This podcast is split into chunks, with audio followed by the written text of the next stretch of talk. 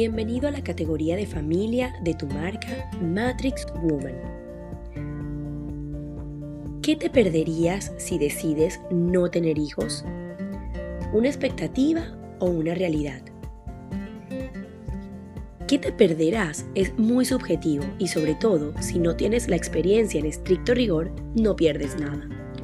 Sin embargo, la ciencia y la historia han demostrado que el solo hecho de tener una persona a tu cargo te hace adquirir mayor responsabilidad, no solo con respecto a esa otra persona, en este caso tu hijo, sino también en ti mismo. Te preocupas por hacer y ser un mejor ciudadano en todas las áreas de tu vida para poder ser un ejemplo para los otros. Y esto es ya un gran aporte positivo para la humanidad. No existe realmente un aspecto negativo, al contrario. Si no tienes la plena convicción de tener hijos, lo mejor es liberarte de condenas y no tenerlos.